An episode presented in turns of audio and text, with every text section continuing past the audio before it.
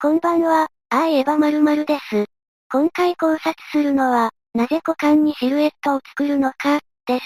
本当にエロが目的なのか、それを考察したいと思います。とりあえずこれを見ていただきましょうか。某アニメの股間部分です。股間の部分がとても強調されていますね。実際はこんなシルエットはなかなかできません。これをエロいと思ったあなた、汚れているのは心なんです。ケツや股間を意識させたいから、そう思ったあなたには、これからの考察をぜひ見てほしい。まずはこの絵を見てほしい。あることにお気づきだろうか。そう、右下の女の子。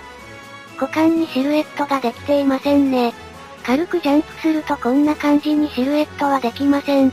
書きたかったけど書かなかった。そして、書けたけど書かなかった。まずなぜ股間にシルエットを入れたいかを考察します。考察といっても理由は一つしかありません。この絵を見ていただけるとわかりますが、簡単に描いたワンピースの人間です。とても寸胴に見えます。それはどこまでが胴体で、どこからが足か、はっきりしないからです。実際はこんな短足かもしれないし、こんな足長かもしれない。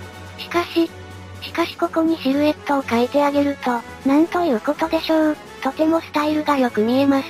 この絵もそうです。シルエットがあるのとないので比較すると、お分かりいただけたであろうか、決してケツや股間を意識させたいから、エロい目で見てほしいから描いているわけではない。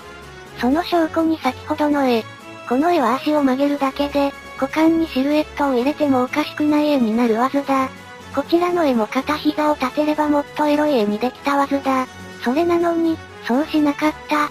それは股間を強調するよりも構図を大事にしたからに他ならない。なるべく股間のシルエットは入れたい、寸胴に見えないため。しかし無理には入れない。考察したことを踏まえて曇りなき眼でもう一度絵を見てほしい。どうだろう、エロい感じに見えるだろうか。ちなみに私はラブライブのことは全く知りません。股間に次ぐターゲットとなったのは胸。大きすぎる胸に、フェミは何を思うのか。大きいことは罪なのか。小さい胸は正義なのか。胸を考察するにつれて見えてくる現実に、男たちの涙が止まらない。大切なのは大きさなのか。色なのか。はたまた味。どれなのか。乳輪の大きさも考察に加わり、かつてないほどの熱い考察を繰り広げる。次回、なぜ巨乳？